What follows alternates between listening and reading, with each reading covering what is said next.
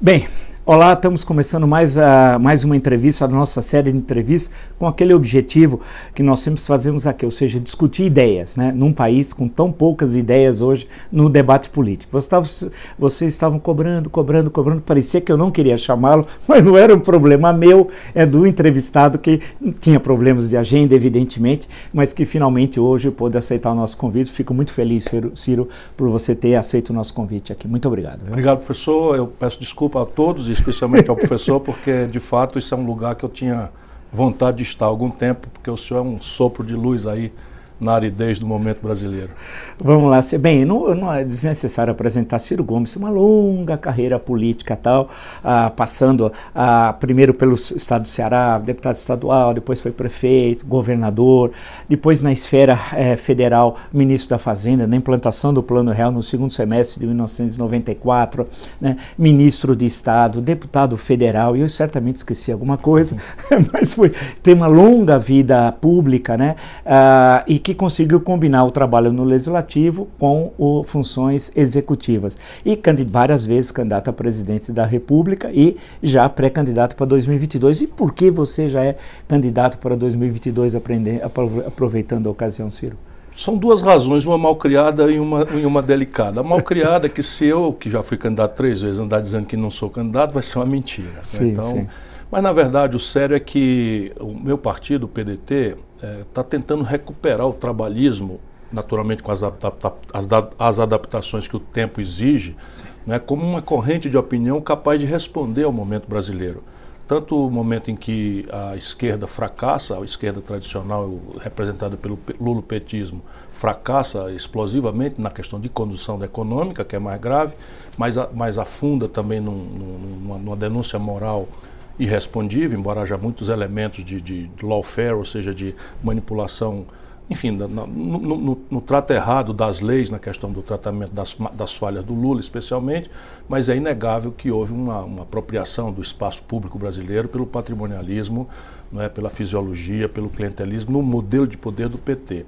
E isso nos levou à tragédia de uma direita tosca, boçal, isso é minha opinião, é, e nós achamos que é dramática a necessidade de tentar construir um caminho alternativo a isto. Sim, perfeito. E aí, aproveitando o gancho também, como é que se analisa esse primeiro ano de Jair Bolsonaro à frente da presidência da República?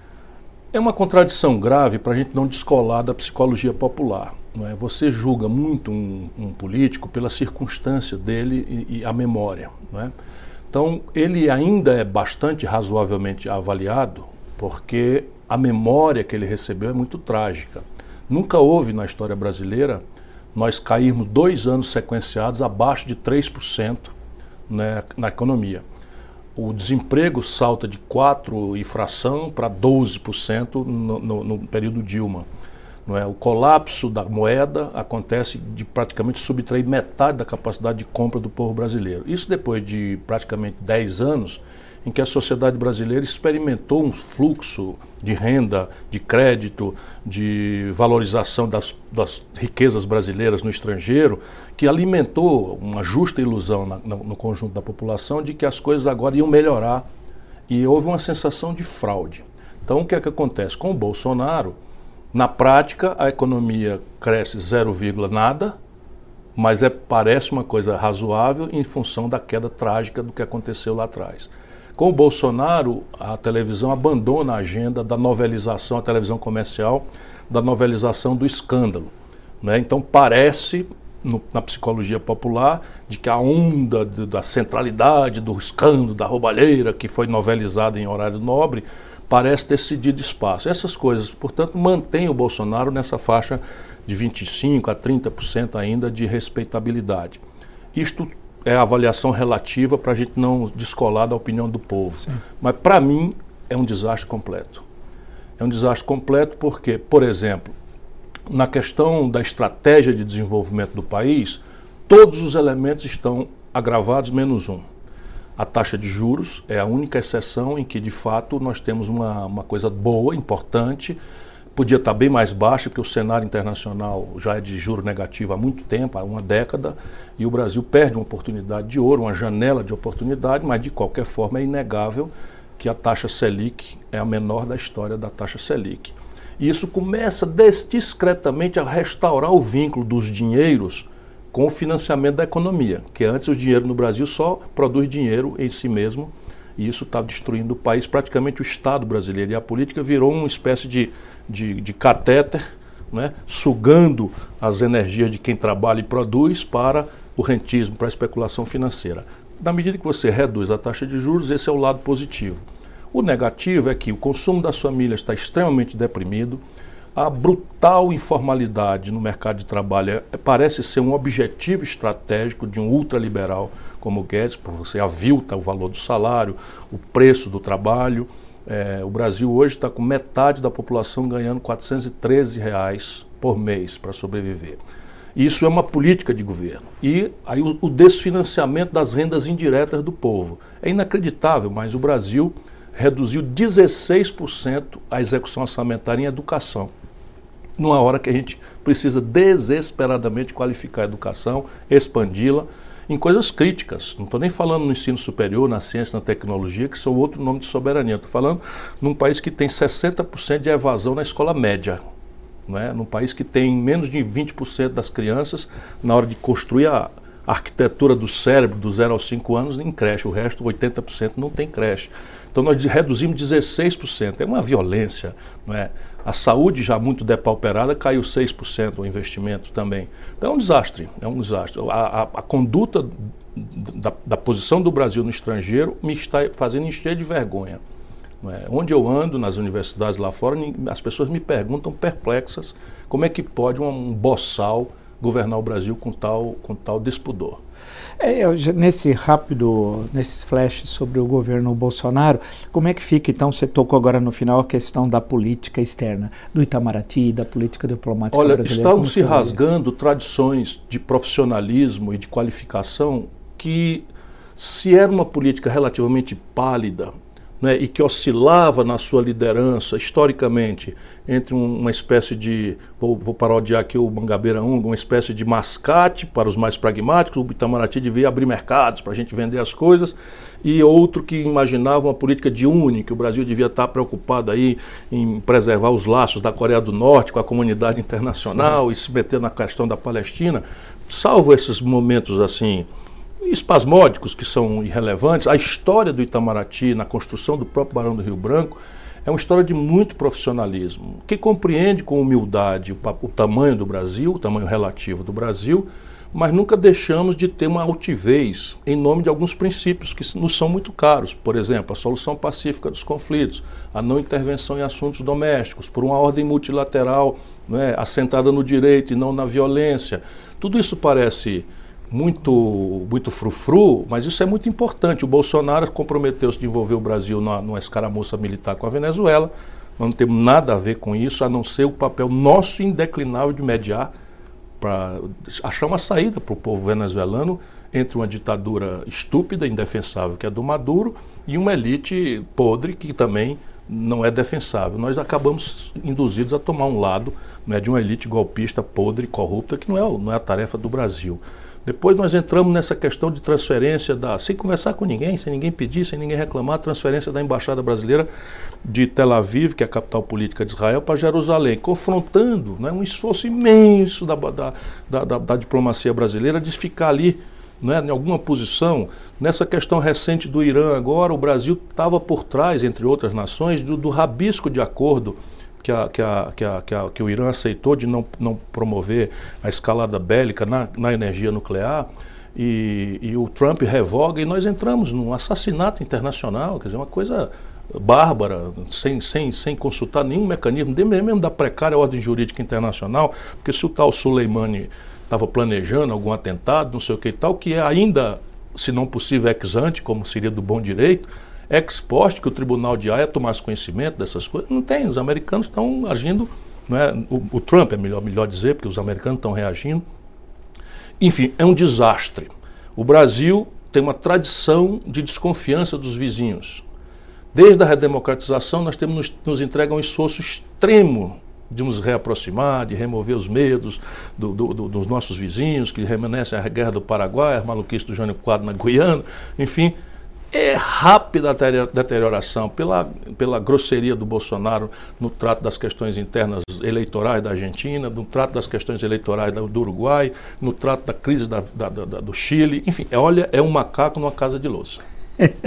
Deixa, bem, é, com base nesse, nós temos outras questões do governo para lembrar tal, mas é, acho que basta isso. Quer dizer, com esse retrato do governo Bolsonaro, Quais são as tarefas, por exemplo, do que da, porque o que chama atenção, Ciro, antes de mais nada, é que apesar de tudo isso, o governo tem uma relativa paz no Congresso Nacional, mesmo não tendo um partido é, organizado, orgânico, PSL que virou agora dividido em dois, PSL e Aliança pelo Brasil, mesmo não tendo líderes parlamentares expressivos, ah, o, o, o governo que ele considerava principal, que era a reforma da previdência, com modificações, ela acabou sendo aprovada pelo pelo Congresso Nacional. E todos esses avanços antidemocráticos, tanto no caso da política externa, da política econômica, no caso da cultura, da educação, a repercussão no Congresso ela foi relativamente pequena, tendo em vista a gravidade, pois muitas dessas questões batem de frente com a Constituição, né, com a Carta Magna.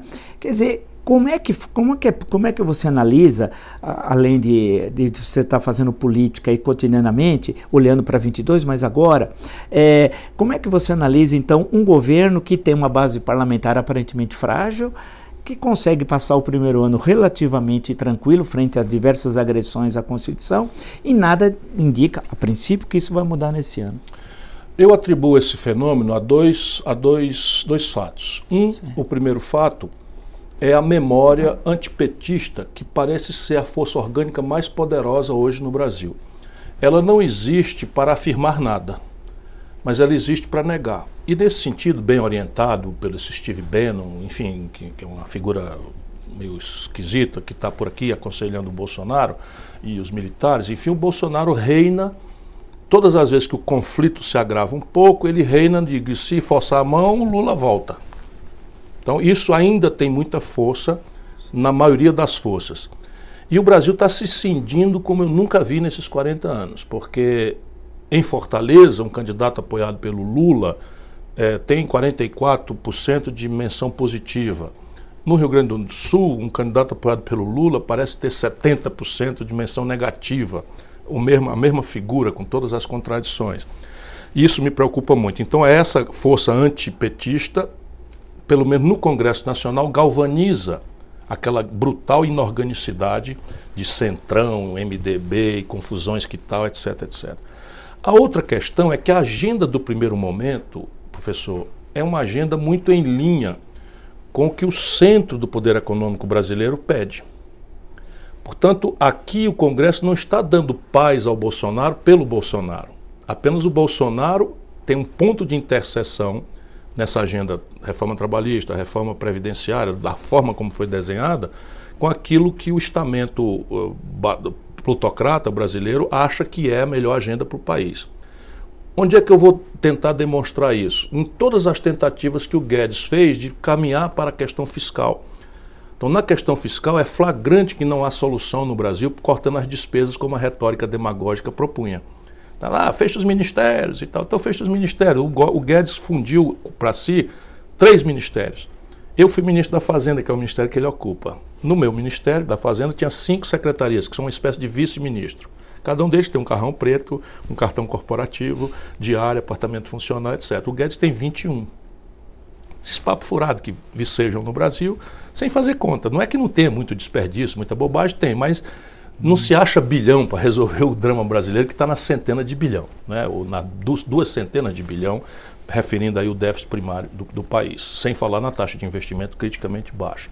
Pois bem, na hora que o Guedes propõe por aqui, por ali ou por acolá, ele não encontra prosperidade, não, não, não, não avança. E isto vai revelar o limite do poder real da relação dele com o Congresso Nacional. E tem um terceiro fator que é adjetivo e está para todo mundo. Qualquer um no Brasil, nesse presidencialismo maluco brasileiro, que é o primeiro ano o cara anda nu na rua e a turma, oh, parabéns. Sim, sim, sim. Mais ou menos isso. Então. É. Agora, para retroagir e depois avançar, o cenário, como que você analisou e como participante ativo do cenário eleitoral de 2018, já que é, foi um cenário é, aparentemente atípico em relação às eleições presidenciais desde vai, 1989, né? Ah, funcionário muito particular, inclusive porque houve um atentado Sim. a 6 de setembro ah, daquele ano em que tem uma interferência no processo eleitoral. E houve uma emergência no, nas eleições para o, o, parlamento e, e, alguns governos de estado e nas assembleias legislativas do aparecimento do que se chamou, na falta de uma melhor expressão, de nova política tal. Uhum. É, como é que você, como participante ativo desse processo, analisa o que aconteceu em 2018? Eu não vejo muita novidade. Tirante o atentado, que de fato passionalizou, é, aconteceu mais ou menos aquilo que nós já conhecemos no Brasil. Você tem um problema antecedente, um, um problema ancestral, que é, vamos dizer, o colapso da ordem constitucional de 88. É uma Constituição que a minha geração comemorou muito efusivamente a conquista dela, nos apaixonamos, nos emocionamos na defesa dela, mas as novas gerações, e são novas gerações já de 40 anos, não é? eu tenho 62, então 40 anos para baixo, considera a nossa Constituição uma grande mentira, uma promessa mentirosa, porque anuncia um salário mínimo pródigo, anuncia um, um sistema de saúde eh, generoso e não se cumpre. Fora mil outras coisas que nem sequer regulamentadas foram. Então há um colapso disso e a população brasileira, é, como é normal no mundo, e a gente tenta replicar a lógica americana que não tem nada a ver conosco, é, embora sejamos o país do Ocidente mais parecido com eles, sob esse ponto de vista da organização, federação, etc., de constitucionalidade, somos sistema jurídico, somos completamente diferentes. Então o que é que acontece? O Brasil bipolar. Então era ditadura versus oposição. A oposição ganha, a ditadura some. Depois você tem uma ideia de que agora, na redemocratização, vai ser PFL contra MDB. Os dois somem rapidamente, surge o Collor. Depois, desastre total, surge uma nova polarização que é PT-PSDB. E agora essa se encerra. Então, parece ser um, encerra, um, vamos dizer, um ciclo em que a não entrega da promessa ou a, ou, ou a entrega é, perfunctória, rápida, não sustentável, ilusória, desmoraliza as grandes forças e predispõe a sociedade à busca do novo. Os marqueteiros apanham isso e propõem então uma coisa que não existe, a nova política. Então, papo furado, grande o Dória eu conheço deixa eu ver de quando. Eu era prefeito de Fortaleza, a quinta cidade brasileira, o Dória era presidente da Embratur do governo Sarney. E dali foi corrido por corrupção. Além de ter, termos, na época, protestado com muita veemência, porque ele fez uma propaganda anunciando o turismo da seca, em que ele propunha que as pessoas de São Paulo, abastadas, fossem para o Nordeste de, conhecer a seca, os esquálidos miseráveis e famintos. Eu estou rindo aqui porque essa barbaridade aconteceu e esse camarada com a marquetagem está nova política. É, enfim, isto também está se desmoralizando muito rápido. Não é? Então, isso é o, é o momento brasileiro. Agora, você acha que, sendo assim, se está se desmoralizando rapidamente, 2020 agora vai repetir 18? Ou é um fenômeno esse que você está descrevendo, exclusivo de uma eleição não, meia não é. no final, fechando um ciclo é, que nasceu é. lá em 88? Não é. Eu estou propondo que a gente examine a crise brasileira, e não é nos palanques, é no meio acadêmico, tá refletindo, porque isso analise a crise brasileira como uma crise a mais grave da história, com três camadas. A primeira, nós, nós, nós, nós temos como uma, uma, uma, consequência da nossa ambiência internacional. Então, só para o povo brasileiro não sofrer mais do que estamos sofrendo, né, esse maluquete que está lá na primeiro-ministro da Inglaterra fechou o parlamento inglês para não discutir precocemente o Brexit ou a negação do Brexit, usando uma lei dos anos 1600. Né? Então, o Trump é o que é e tal. Então, há uma crise do sistema representativo, da democracia representativa. Pendularmente, isto está vindo em, com certo delay. A América Latina ainda está no momento em que a Espanha esteve 20 anos, 15 anos, 12 anos atrás, que é a desmoralização completa e a surgimento de movimentos em substituição aos partidos tradicionais, que a velha França né, também 13 candidatos a presidente da República na França. As pessoas, ah, o Brasil tem partido demais. A França teve 13 candidatos, porque também representa um colapso de concepção. Não é? O Mélenchon representava uma esquerda mais tradicional, o Macron foi ministro do Hollande, que era Partido Socialista, e se apresenta como candidato com discurso neoliberal, sabe-se lá o que, não era direita também, porque tem uma direita mais tosca, mais grosseira, excitada pela migração, pela, fato de que os muçulmanos vão dominar com seus costumes, hábitos e valores a maioria da população francesa em 10, 15, 20 anos, é, é o discurso da direita. Tudo isso está na América Latina. A crise da democracia representativa, o colapso uh, do marxismo-leninismo como elemento religioso, fácil de ser replicado, não precisávamos estudar muito, né? e a proposta neoliberal desmoralizada em 2008. Então, é um certo deixa, buraco. Deixa eu pôr uma questão para complicar. É bom sempre complicar Sim, claro, as interpretações. Lembre-se que eu estou falando da primeira camada da Sim, crise. Sim, da primeira né? camada. Vamos deixar a segunda e a terceira para daqui a pouco. Você vê que no caso de alguns países, parece que há uma consolidação da, do sistema político. Você vê na Argentina, há uma alternância quase sempre entre peronistas e não peronistas, que pode ser os radicais ou no episódio Macri já era um outro tipo de formação. Mas se nós olharmos a história argentina desde 45, você tem essa alternância, Sim. né? É, acho que outro dia eu estava somando, de nove eleições que a Argentina teve, os peronistas ganharam sete, uhum. né? Eleições livres e tal. Uh, então, no México, você tem uma relativa consolidação dos partidos. Você tem o PAN, o PRI e o Morena, que é uma coisa relativamente Sim, mas nova. é um fenômeno novo. É, é um fenômeno novo uhum. tal, e que conseguiu articular uma, uma leitura chamada de esquerda, mas na composição da aliança tem um partido evangélico sim, lá no meio e tal. Ah, o Uruguai tem os, os três, Nacional, uh, o Partido Branco, Colorado e, e, a, e, a, e a frente uh, que já vem desde os anos 70, com o general uhum. Libersene. Quer dizer, mas em alguns lugares parece que a coisa degringola. O caso do Peru agora, com as uhum. eleições. O resultado da última eleição peruana Sim. agora é uma coisa que mostra a fragmentação Sim. e a desorganização Sim. política. Uhum. Quer dizer, parece que esse movimento ele não ocorre na mesma velocidade. Não, não é na mesma velocidade definitivamente, porque as agendas locais em relação à questão econômica, aí é minha hipótese, sim, sim, né, sim, também estão em estágios variados de exacerbação. Então, o que, é que eu estou querendo dizer? Os argentinos têm esse grande, esse grande é, simplificação, mas eu não vou extrapolar aqui o limite ético, eu profissionalmente, há uns três anos atrás, fui contratado por uma agência de publicidade que foi contratada por um pré-candidato peronista, não é, para fazer assessoramento para ele em matéria de programa de governo. Então me desloquei para a Argentina, fui estudar os problemas, não sei o que e tal, fiquei apavorado para começar, não, não vai dar certo tão cedo, porque eles foram longe demais. Esse candidato naturalmente não prosperou, mas o que é que eu vi? Assim como estou vendo agora entre os democratas, como eu nunca houvera visto não é? É que as ideias não tem mais a ver com a casca. Então, peronismo, a casca, não tem mais nada a ver com o debate interno do, que está acontecendo. Então, a, a, grande questão agora é o que, que eu vou fazer em relação aos escombros que a ordem neoliberal tosca, que, porque o neoliberalismo para mim não é um palavrão, é um marco de economia política hum. impertinente, porque pelas assimetrias competitivas, pelas nossas realidades, etc. Podemos conversar sobre isso em outra ocasião. Mas ali na Argentina, o que, que aconteceu? Eles, eles elevaram ao limite derradeiro a desindustrialização, levaram ao limite derradeiro a esterilização do seu sistema financeiro nacional. Eles não têm um sistema financeiro. Aceitaram na divisão internacional do trabalho uma, uma, uma, uma, tarefa de produzirem commodities. E os ciclos têm a ver com o preço nas commodities.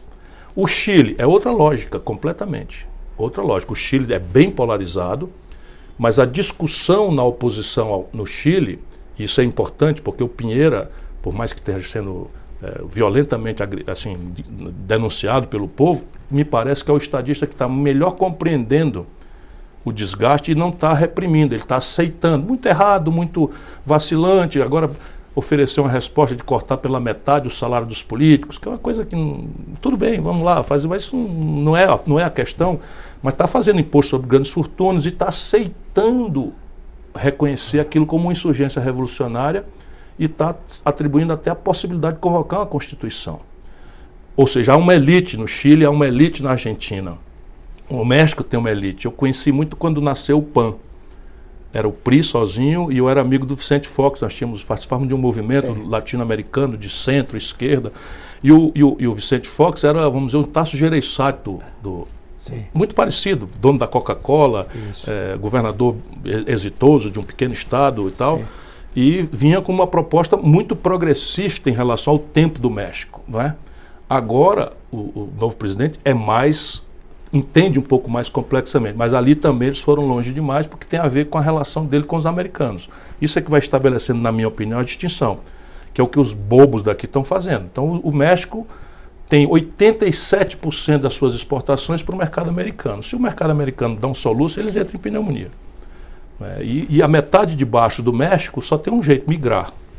Então, é, diferente do Brasil, que caoticamente nós ainda temos uma certa elite, né, para o mal ou para o bem, temos uma certa elite, há uma certa resistência na elite brasileira, nós não internacionalizamos nosso sistema financeiro, por mais que tenham, cometam abusos, nós ainda temos 10, 11% do nosso PIB uma indústria, num país como o nosso, nós temos os ovos colocados em muitas cestas, não é? Nós exportamos para cá, para colar, para colar, e temos uma elite acadêmica muito importante que muito precariamente, mas muito machucada, muito com medo da política, não quer.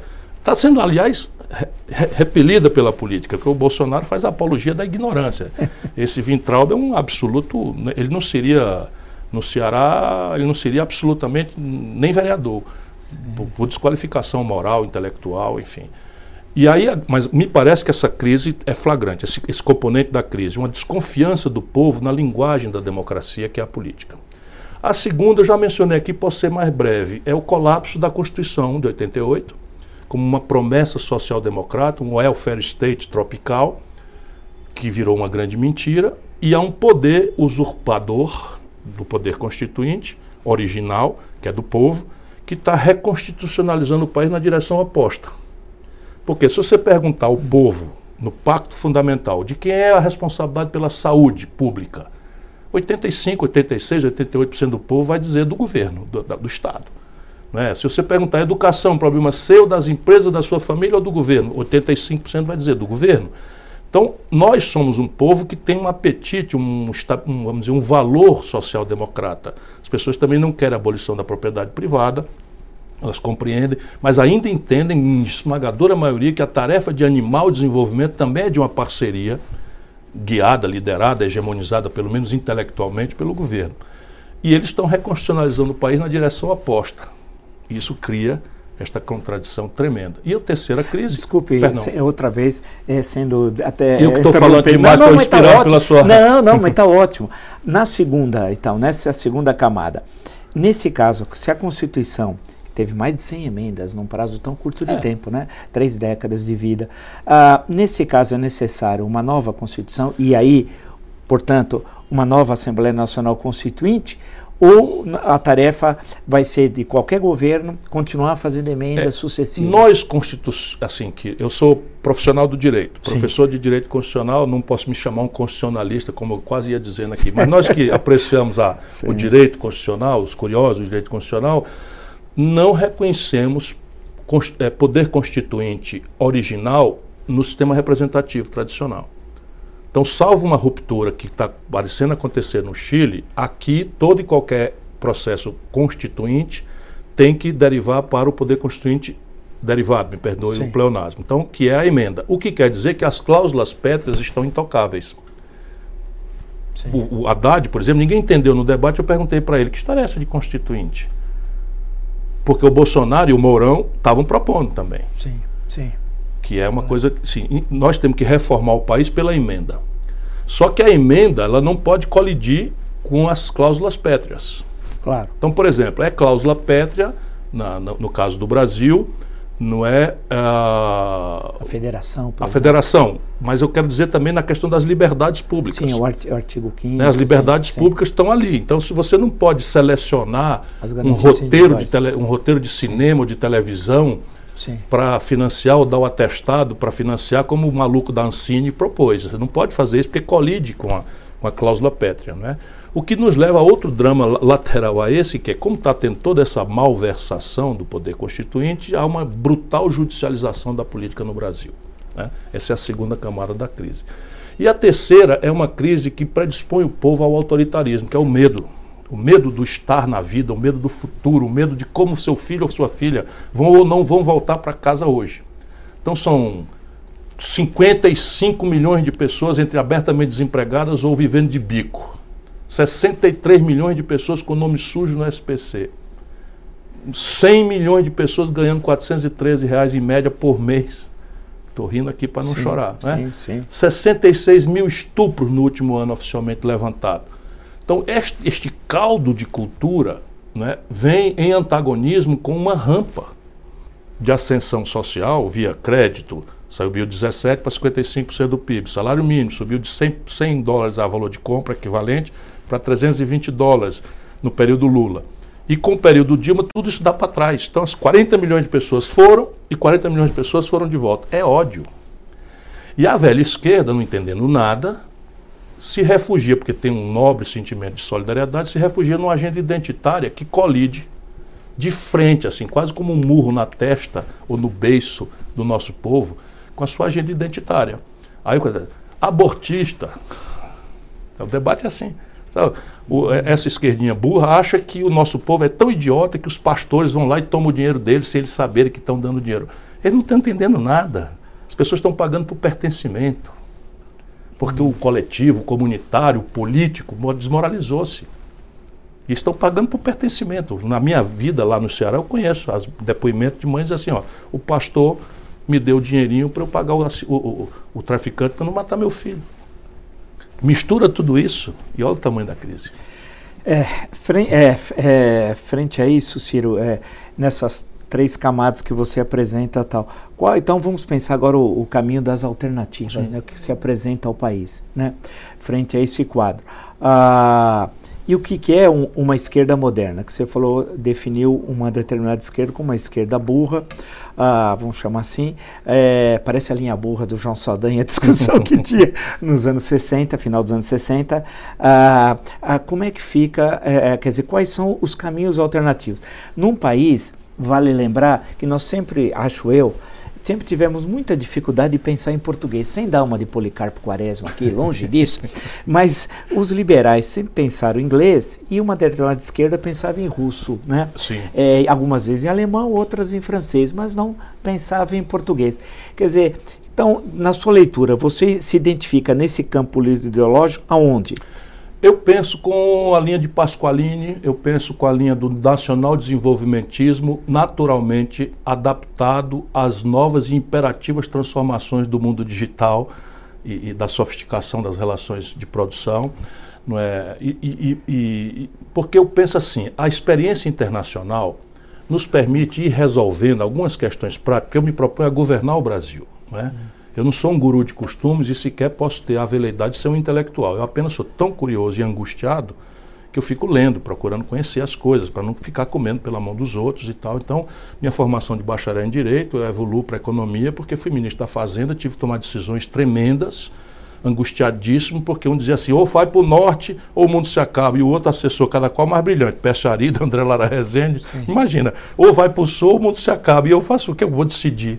Né? Eu, governador do estado, sequestro um cardeal Loscheider no presídio e o Ceará sequer tinha uma força estática específica para compreender que vem todas essas novidades vem pela televisão. As pessoas não compreendem como a, a maravilha, do mundo televisivo é uma tragédia sob certos ângulos também, não é? especialmente esse mundo cão não é? que relativiza os valores, etc, etc. E eu que não sou nem um pingo reacionário, nem um pouco mesmo. Crio meus filhos com maior arejamento, enfim. Então o que, é que eu, eu acho? Eu acho que o mundo já resolveu essa equação. E hoje eu estou muito pacífico em relação a isso. Parece sim. Mercado. Mercado, a iniciativa privada, parece ser um elemento essencial do êxito civilizatório. Aonde não, não se tentou abolir isto, o êxito civilizatório morreu. Não aconteceu. Ponto final. Não há uma exceção. Estado parece ser um elemento central ao êxito civilizatório. Aonde se aboliu o Estado, tentou se desentranhá-lo do domínio econômico, se partiu para uma desregulação absoluta, fracassou. Experiências práticas. E você pode vir, vamos dizer, do laissez-faire de Adam Smith, ou pode vir do marxismo-leninismo, do materialismo histórico, e vai para o sincretismo da experiência americana e chinesa contemporâneos. Não é? Parece então que não é Estado ou mercado, parece que a solução é Estado e mercado. No caso brasileiro, como o nosso problema tem um componente caricato, Vila, dramático, Antes da gente encontrar o limite aonde essas sociedades estão discutindo, onde o complexo desmonte do welfare state europeu está encontrando resistências, acossado por uma estagnação econômica, estressado por uma onda migratória derivada das guerras que eles mesmos promovem, da descolonização recente. Você imagina o argelino, o marroquino, todos têm dupla cidadania. Se tiver 60 anos como eu, podem ir para a França como cidadão.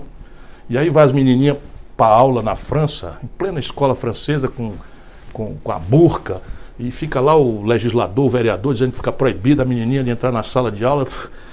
Não é essa a nossa confusão. Né? A Suécia faz o quê? 10 milhões de habitantes, 1 milhão e 300 mil migrantes dispostos a aviltar os serviços públicos, dispostos a vender o trabalho por qualquer preço, não é? procurando viver como for possível e tal. Não é o nosso problema. O que é o nosso problema? É a caricatura.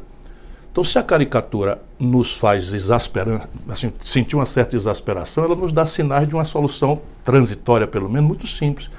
Eu brinco nas minhas reuniões que eu sei onde estão 200 bilhões de reais para pagar a transição para uma educação que preste. Onde estão? Vamos lá. É simples, é, é inacreditável. As pessoas Sim. devem pesquisar se eu não estou mentindo. Vou lá. O governo Bolsonaro, liderado por um ultraliberal, Paulo Guedes, está dispensou ano passado, porque herdou isso, 320 bilhões de reais de renúncia fiscal. Não estou falando de sonegação, que eu já enfrentei muito, como governador, como prefeito, e tem uma margem imensa. Esqueça isso. Só o oficialmente dispensado são 320 bilhões sob um governo reacionário, ultraconservador, dito ultraliberal, como o Paulo Guedes. Se eu cortar 20%, eu estou achando aí 64 bilhões. 64 bilhões de reais. Lá no Ceará nós fizemos isso, nós fizemos isso acima da linha d'água. Porque nós, os incentivos, essas renúncias fiscais são para atrair empreendimento, para incentivar, para falar, ok, chamamos os empresários antes que a crise chegue, cortamos 15% negociando. Estou falando de cortar 20% no Brasil. A Localiza, que é uma empresa de locação de veículo, não paga imposto. E faturamento dela, 60% é vender carro sem imposto, porque ela compra sem imposto. Tudo fraude. Né? Você tem, assim, eu sei onde estão as andorinhas dormindo, são 62. Se nós cobrarmos o que eu, Ciro Gomes, ministro da Fazenda do presidente Itamar Franco, já cobrei neste mesmo país amado por você e por mim, né, um imposto sobre lucros e dividendos empresariais, não estou falando do reinvestimento, só aquilo em linha com as melhores práticas internacionais. Por exemplo, esse tributo foi aumentado na crise de 2008 nos Estados Unidos e só o Brasil, a partir do Fernando Henrique e do Lula, não paga. Se eu cobrar o que eu já cobrei, a gente arrecada 70. Dá mais 70 mais 64 dá 134 bilhões Sim. de reais.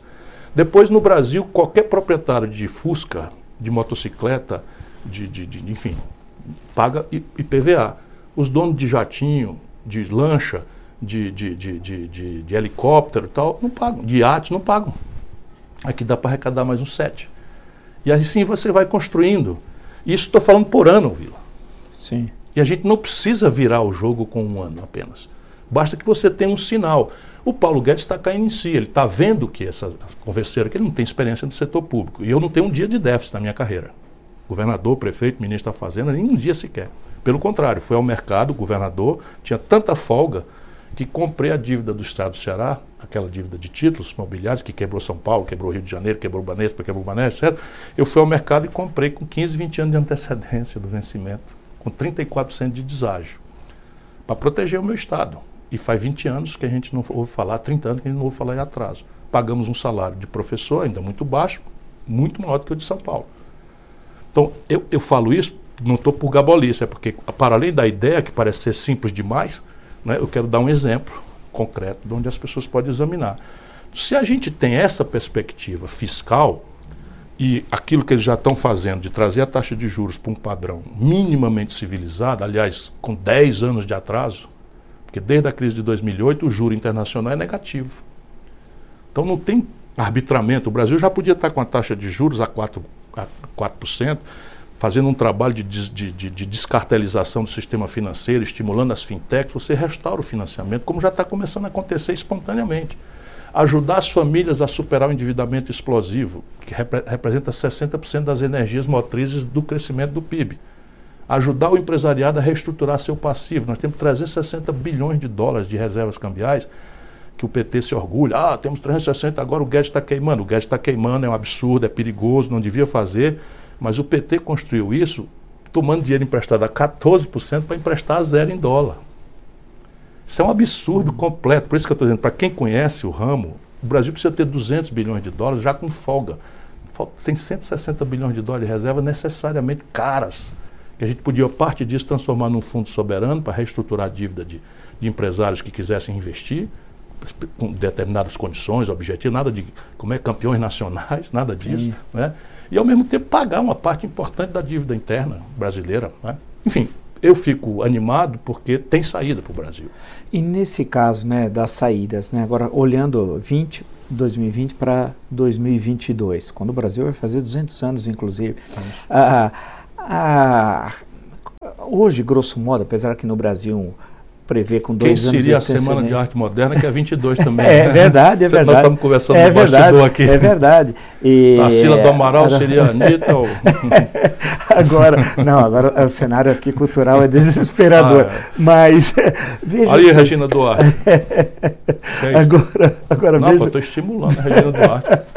veja o seguinte, nesse cenário, para 2022, 2022 no Brasil, dois anos é uma eternidade. Uhum. Mas vamos pensar em termos é, de fazer uma divisão, grosso modo, de, de alguns é, possíveis postulantes à presidência da República. No campo mais à direita, nós seríamos o, o presidente da República, candidato à reeleição, inclusive o, o, candidato é o presidente que mais cedo antecipou uma campanha de reeleição na história recente, né, afinal desde 97 que foi aprovada a emenda. Bem, ah, tem ele, provavelmente o Sérgio Moro, é possível que seja candidato também a presidente da República, é uma possibilidade, é assim com candidatos viáveis. Tal. Depois tem aqueles outros que uhum. eh, não nos interessam. E aí há um, um, um monte de coisas de candidatos no centro, que o centro é um parece um pouco o mercado. Nunca me apresentaram o mercado, eu não sei é, a idade, se é alto ou baixo, gordo ou magro. É igual durante o regime militar o sistema. O eu sistema, não, não, não é, sabia que era Muito o prazer, eu sou é, o sistema. Eu sou sistema. Nunca me apresentaram. Mas o centro, que também é tudo e parece nada, então tem vários candidatos aí ao centro. Um deles, o Luciano Huck, que hoje tenta, inclusive, o Armínio Fraga tem uma entrevista hoje, esquerda. se dizendo de esquerda, né? A sua concepção liberal para o Brasil seria de esquerda, de acordo com ele. Algumas ideias que ele apresentou, o que eu acho que ele, inclusive, não está errado, porque se o Stuart Mill chegasse hoje ao Brasil, ele seria considerado comunista pelos sim, liberais sim. que estão no governo. Milton né? Friedman também. É, é, tem algumas questões o Suplicy sempre alega isso. Quem, quem imaginou o renda mínima foi o Friedman. Friedman então, é que nós somos é, um país tão atrasado, é né? Eles, nós somos o extremo ocidente, o, o, Brasil é muito longe da civilização, né? As uhum. ideias demoram muito tempo para chegar. Então, aí temos vários, vários que deve, deve ter um candidato do PSDB, não se sabe quem, provavelmente o Dória, se conseguisse viabilizar. Há uns candidatos candidatos ao centro, o DEM não sabe bem a posição, etc.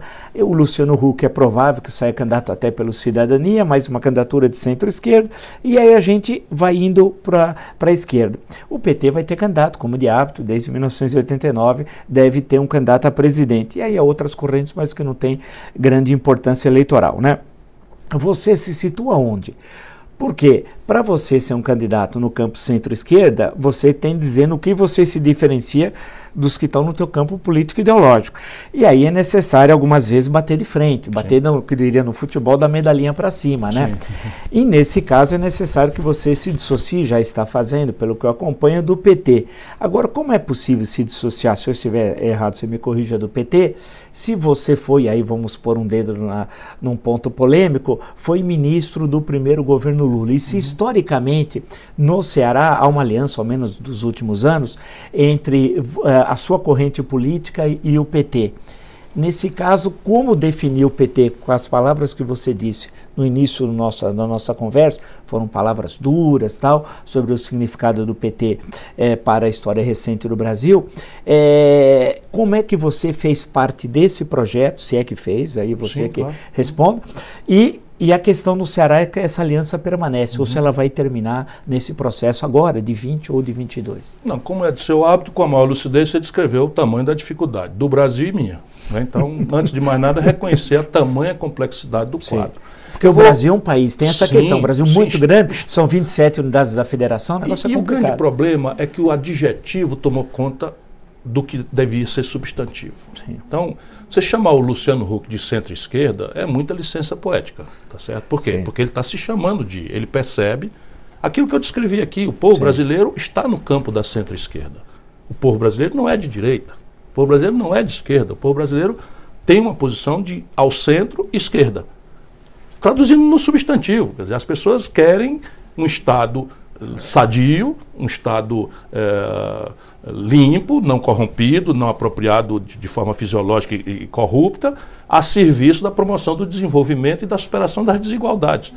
preservando a vitalidade da iniciativa privada. Isso é muito consenso no Brasil. Assim, hum. Uma outra direita xenófoba, ba, estúpida, boçal, o Bolsonaro bajula essa emergência da manipulação do sentimento de, de amor ao sagrado de parte da nossa população que aderiu ao neopentecostalismo. Isso tudo é, é, é fraude, é tudo é malversação do espírito não é, de, de boa fé do nosso povo. O que é que eu vejo simplificando essa confusão? Eu vejo que a direita, essa coisa, independentemente do Bolsonaro, o bolsonarismo representa algo ao redor de 25% do, do eleitorado brasileiro nesse momento. E não cabe, porque as coisas são decididas é assim, não, não tem tantas ideias quanto candidatos. As ideias são três ou quatro. E, e eu vou fazer com que a impostura, a conversa mole, o adjetivo, que, que não seja como foi na eleição passada, que eu já tentei fazer e vou fazer agora despodoradamente, e aí eu chego na questão do PT. Então, 20%. Não cabe Bolsonaro, Moro e Dória. Não cabe. Dória pode mil vezes se anunciar não sei de quê, de centro, não sei o que tal, mas eu estou lá com os arquivos dele, além daquele, aquele arquivo, não é? que agora saiu a perícia, o arquivo. Isso é só uma brincadeira. Felizmente ninguém entendeu, deixa para lá, foi uma brincadeira de, algo, de ah, algum mau gosto. Sim, sim. Mas sim, eu tenho os arquivos dele está, se, se, estabelecendo, né? Como é? Bolsodória e tal. Sim. Isso ninguém vai perdoar. Ele era Bolsonaro doente, fanático, e cavalou no Bolsonaro para ganhar a eleição. E é um oportunista, enfim, não cabe. Aí vão ter que resolver antes. E eu, Ciro Gomes, em linha com a história do Brasil, e vendo quanto essa história do Brasil é agravada pela boçalidade do Bolsonaro, deve ser a terceira vez que uso essa palavra, eu não estou vendo o Bolsonaro nesse cenário. Posso estar completamente enganado, mas não estou vendo. Sabe quantos presidentes terminaram o mandato no Brasil? Juscelino, Fernando Henrique e Lula. E Dutra também. Lá atrás o Dutra. Dutra é, é. Então, quatro. É, Os quatro sofreram.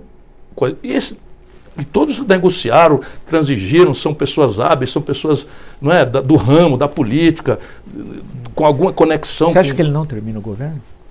Eu não consigo ver, com esse nível de, de, de, de coisa, eu não consigo ver. Mas suponha-se que sim, se ele termina, o, o, o Moro não existirá mais. São, são velho, meros palpites. Né? Palpites de uma pessoa que, que é interessada. Então, dê todos os descontos. Do outro lado, eu vejo o petismo, o lulopetismo, como 25%. E aqui é o seguinte, não é, não é o PT, não é o simpatizante, não é o eleitor que no passado deu grandes vitórias ao PT em São Paulo, no Rio Grande do Sul. Estou falando do lulopetismo, daquele núcleo duro que está indo para o gueto. Você vai ver as eleições municipais agora, está indo para o gueto. Que nem lá atrás o PFL foi lá para o gueto. Foi lá para o gueto, lá para o grotão e tal. Já nas capitais já, já tem dificuldades tremendas, nas grandes cidades tem dificuldades tremendas para prosperar. Mas tem 25%. Ou seja, tem 50% do eleitorado brasileiro que não se sente bem representado nisso e que vota nisto por conta de não ser contra aquilo e vota naquilo por ser contra isto. É nesse lugar que eu me situo, desde sempre. E eu vou ter que me explicar. Então, se você não foi ligado ao PT, claro que eu fui. Claro que eu fui, eu fui ministro. Agora, por que, que eu fui? Eu fui candidato em 98, tentei construir um caminho. Não tive condição de, de ganhar. Você faz o quê? Vota no vizinho, vota no avizinhado. Depois eu fui candidato em 2002. Portanto, eu não sou petista, eu fui candidato, apresentei a minha proposta. Enfrentei o PT já várias vezes. No Ceará a gente se enfrenta lá, nós derrotamos o PT para a prefeitura. E eles são divididos, porque no Estado nós temos uma aliança com o PT, que vai muito bem, obrigado. Teve 80% dos votos na reeleição do governador Camilo Santana. É um extraordinário quadro. E aí isso me explica: o, PT são vários PTs. Uma coisa é Tasso Genro, Olívio Dutra, é, Raul Ponte, é, Fontana, nenhum desses está enrolado em confusão de nenhuma natureza, todos têm espírito público. Pelo contrário, agora o Ministério Público foi obrigado a pagar uma indenização porque fez uma acusação falsa ao, ao Tarso Genro. E isso tudo é banido pelo Lula. Né? Você tem um PT Eduardo Suplicy, que tem, que, é que tem a ver com tato? para falar aqui em São Paulo, para quem conhece. Então, eu continuo amigo, porque esse é um agente que nós não vamos inventar outra. Agora, eu, eu colido de uma vez por todas com o lulopetismo. Essa hegemonia que está aí no PT, nós vamos ter que derrotar ou o Brasil não sai dessa. Sim. Vamos ver se o povo me entende. Não é? Sim, sim. É. E, o, e o caso do. Agora, eu também posso dizer que eu ajudei a fazer o real. Sim. O Lula ficou contra o plano real. Então, a minha vida já é assim. Eu saí do governo do Ceará às pressas, assumi o Ministério da Fazenda, numa hora crítica, o real estava fazendo água. E o Lula votou contra o Plano Real, o Bolsonaro votou contra o Plano Real. Eu estava lá correndo risco para ajudar a fazer. Pois no auge do Fernando Henrique, ali nos primeiros anos, rompi. Fui para os Estados Unidos, fui para a universidade, fui escrever, fui ler, abandonei a política. É, em, em 95, é. Agora, é, justamente isso para a gente fechar essa nossa, nossa conversa, sempre aí no campo das ideias, uhum. né? De pensar as, como é que o. A, discutindo a história recente do Brasil, olhando tendo a perspectiva para os próximos anos, situando o Brasil na América Latina né, e no mundo, né, com essas modificações, para discutir essa questão bem contemporânea. Eu, e, e, é bom lembrar que se me cobrarem, porque todo mundo faz marcação cerrada, uhum. parece a antiga marcação italiana homem a homem e tal. Então, a, é, é, eu não vou entrar naquelas discussões que eu acho menores que aparecem, ou do Fernando Holliday, das coisas, eu acho isso daí absolutamente desprezível para discutir as questões que interessam ao Brasil, ou de outras coisas. Eu acho que isso não interessa. A gente tem que discutir questões estruturais de fundo, né? Não ficar na, naquela pequena, nem chamar de pequena política é até exagero, né? Uhum. Essas coisas que, que não me interessam. Mas nós estamos vivendo agora, pra, eh, nós estamos no calor da hora, pode ser que toda aquelas, a, a, a projeção que se tinha para 2020, feita em dezembro ou no início de janeiro, com os acontecimentos da China, tenha de se modificar. Né? Tem saído aí uma série de informações bastante preocupantes da queda do, no primeiro trimestre, tudo indica do PIB na, na, na China, isso vai, ter, vai afetar muito o resultado final. O Brasil tem uma dependência, não só o Brasil, mas o mundo, mas o Brasil em particular, muito grande com a China, comércio, importação e exportação. Uh, o Brasil vive um momento difícil no saldo comercial dos últimos cinco anos, foi o menor agora em 2019. Né? Uh, então, que você lembrou a queima das reservas, cerca de 10% para manter a moeda, e por aí vai. Então é uma situação complexa uh, e com os desafios aqui que têm de ser enfrentados. Você lembrou os anos 2015 e 2016, no início da nossa conversa, que foi acho que o pior biênio da história republicana e o grande crescimento de desempregados e toda essa situação. Bem, só para situar quem nos acompanha na complexidade do momento que nós estamos vivendo aqui. E agora? E agora? E esse 2020? Que, como é que você projeta, mesmo sabendo que nós não sabemos o efeito ainda do coronavírus tudo é, que você, na economia. Tudo que você falou são nuvens Né, que sombreiam aí. Mas a queda de juros ainda vai cair um pouquinho mais, tem margem para cair um pouquinho mais, hum. tem um efeito absolutamente central para mitigar todas essas ondas e tal. E a grande tarefa aqui, e isso é que o povo não pode se iludir, é que nós não vamos propriamente crescer, porque se tudo é ajuste estatístico. Vamos, vamos lá, mal comparando. O Brasil, de 14 para cá, desceu 16 degraus. Então, de uma escada, nós descemos 16 degraus e estávamos indo para o vigésimo degrau para baixo, enfim. Com o Temer, depois do, do impeachment e tal, o Brasil parou de descer. E agora nós temos a possibilidade de subir dois. Mas isso quer dizer que se tudo der certo, o coronavírus não tiver influência nenhuma, a taxa de juros produziu o fenômeno que ela certamente produzirá de atenuar né, a, a, trava no desenvolvimento, essa, essa uberização da economia, fazendo a renda, não digo individual, mas o volume de renda melhorando um pouco, na margem, você sai de 12 para 11 fração do desemprego aberto, começa a fraudar a própria nova língua, né, de que o camarada que está com, uma, com, uma, com uma, uma, uma, caixa do, do, do iFood nas costas né, é um empregado ganhando 5 reais por, por carreira, forçando a mão, você tem a possibilidade de subir dois degraus. Significa dois, dois, dois e fração, a mim não me surpreenderá se acontecer. O efeito disso estratégico na sorte do Brasil é praticamente nenhum. Claro que o mercado ah, vai falar, oh, maravilha, babá e tal. E isso é voo de galinha, porque o Brasil tem quatro interdições. Uma, o consumo das famílias por renda, emprego e crédito. 63 milhões de brasileiros com nome sujo no SPC. Fico repetindo isso porque isso aqui não tem solução via mercado. Ou a gente reestrutura essa dívida financiando, via crédito, via negociação, fazendo desconto das, dos abusos. que a gente faz Vila, no Ceará ciclicamente, a Prefeitura de Fortaleza com o PROCON, a gente faz isso, são filas monstruosas e vão lá, a gente consegue 90% de desconto, ajuda o nosso povo a limpar o nome, etc. Eu sei muito bem o que estou falando, mas desmoraliza, ah, quer, quer, tirar o povo do SPC, isso é mentira. Não, não, essa é simples fazer, não é, não é difícil fazer.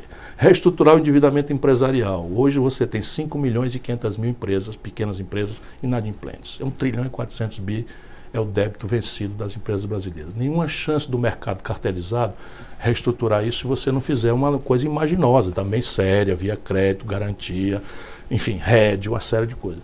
Depois você tem um investimento público. Nós estamos, São Paulo teve o pior investimento da história, esse ano 2019, e o Brasil o pior investimento da história. 27 estados o Brasil tem, 18 estão ilíquidos, sem dar conta de pagar sua seu compromisso corrente. Investimento público, desculpe, só fazendo um parênteses, como é possível fazê-lo numa situação... Olha aqueles 200 bilhões que eu falei. Hum. Você não precisa botar isso tudo no déficit primário, você tem que separar uma parte disso e retomar 24 mil obras paradas. Por quê? Porque já são licenciadas, já estão licitadas, parte delas tem alguma confusãozinha de judicialização, que você, com a força-tarefa, sabendo fazer, administrar, você retoma. São coisas que têm um retorno muito grave porque anima o mercado de trabalho de forma consistente, a construção civil, a, a, infraestrutura do país, que tem efeito de, de, vamos dizer, de animação para frente e para trás muito, muito grande. Eu também sei muito bem, comovidamente, como isso poderia acontecer. E o dinheiro, você tem mecanismos. Você tem, hoje tem no mundo, está sobrando dinheiro no mundo. Lá no Ceará a gente está acessando, nós estamos tá na CAF, no BID, do Banco Mundial, para saneamento básico. A metade das, dos domicílios do Brasil não tem saneamento básico. Você toma dinheiro emprestado, os caras contabilizam como se fosse vencer amanhã. Você tira cinco anos, três anos de carência, com LIBOR mais um, mais dois. Dá para fazer uma força-tarefa se nós tivéssemos um Roosevelt e não um idiota como na, na, na, na, presidência da República. Um idiota, sim, porque não é ele, é a equipe dele, todo mundo. Então, é uma tragédia que o Brasil está vivendo. Então, veja, esse é o outro. E o terceiro, o quarto problema é que cresceu dois pontos, como o país está destruindo sua base produtiva moderna, na mesma hora que o consumo se anima, explode a importação. Que é o fenômeno que derrubou a Dilma. Quando o Lula explode a importação, nós estamos vendendo petróleo a 110 dólares o barril. Essa importação com a Dilma ficou desfinanciada porque o petróleo caiu para 30 dólares. Essa é a explicação. E vai acontecer agora com o Bolsonaro. Esse aninho da graça de 2020, ao crescer dois pontos, que é a média do ano 80 para cá, sabia? Está aí a trava e ninguém quer ver. Cresceu dois pontos, o país quebra. Quebra sim. Fica líquido, o câmbio desvaloriza, já está sendo precificado. E aí transmite para os preços, porque basta a economia aquecer, os preços vão sentir a, o retorno do dólar. Você não compra dólar, mas come pão. Pão é trigo, né? E trigo é dólar. Tu já está acostumado a ver explicando isso. Uhum. Então, se a gente faz um diagnóstico correto, por isso que não, não podemos botar um estagiário mais na presidência da República. Quem que é o Círio estagiário? No caso, para mim, o Luciano Huck. Isso é Sim. inacreditável. Eu tenho, tenho medo de ofendê-lo, porque eu tenho uma relação pessoal cordial com ele, com a Angélica, não fui o casamento dele e tal. Não é nada disso, eu não sei como é que ele se propõe, sabe? Assim, eu paro numa esquina e vejo aqueles malabaristas. Eu acho maravilhoso aquilo. Eu, eu não tenho capacidade mental nem para saber como é que começa a treinar aquilo. Agora, daí eu vou, admirável como são essas arti esses artistas, eu vou pegar meu filho e entregar com, com, com, com, com apendicite para um malabarista cuidar. Assim, não, dá. Né? O Bolsonaro é um estagiário. Estagiário nunca administrou nada, nem na vida pública, nem na vida privada. Primeira experiência, presidência da República. O Fernando Henrique nunca administrou nada. Por que administrar alguma coisa? Para ter experiência. O Lula nunca administrou nada. Será que o Brasil não está vendo isso? Veja aqui, se a gente fosse continuar, ficaríamos aqui, porque a conversa é boa, é sempre bom dialogar, trocar ideias sobre o Brasil, sobre a história recente do Brasil, traçar perspectivas, discutir questões mais estruturais de fundo da história brasileira no campo econômico, no campo político, no campo social. Acho que foi um grande prazer poder ter esse bate-papo aqui com você. Ciro, o pessoal pedia muito, falava, Ciro, Ciro, Ciro. Uhum. É, falei, era uma questão mais de acertarmos aí a questão da agenda, da sua agenda, sua vinda a São Paulo. Então acho que foi muito bom essa troca de ideias, porque o nosso intuito aqui é justamente isso, né? É tentar levar esse esse debate tão baixo, tão rasteiro, muitas vezes no campo pessoal, que isso aí não leva a nada no momento que o país vive uma situação tão grave. O nosso século XXI é desesperador. Se nós lembrarmos que até o final dos anos 1970, o Brasil foi o país que mais cresceu no mundo ocidental. Então isso é terrível. Então a ideia é sempre trocar essa. Então agradeço muito você ter aceito. Eu agradeço mais uma vez, me desculpo consigo e com os seus imensos, sua imensa legião de, de, de admiradores, entre os quais eu modestamente me incluo. Hum. Eu terminei o ano exausto visitei 80, eh, fiz 84 palestras, uma praticamente a cada três dias, estive com 60 mil pessoas individualmente em auditórios, porque eu também penso isso. Né? O Brasil não precisava estar passando por isso. O nosso problema, antes de mais nada, é um problema de incompetência. A corrupção agrava, passionaliza, a preguiça agrava, passionaliza, as interdições ideológicas atrapalham muito, mas o nosso problema mais grave é a burrice e a incompetência. Valeu. A ignorância que está sendo feita, inclusive, base da premissa do Bolsonaro existir e do Lula petismo. Valeu, muito obrigado então. Até.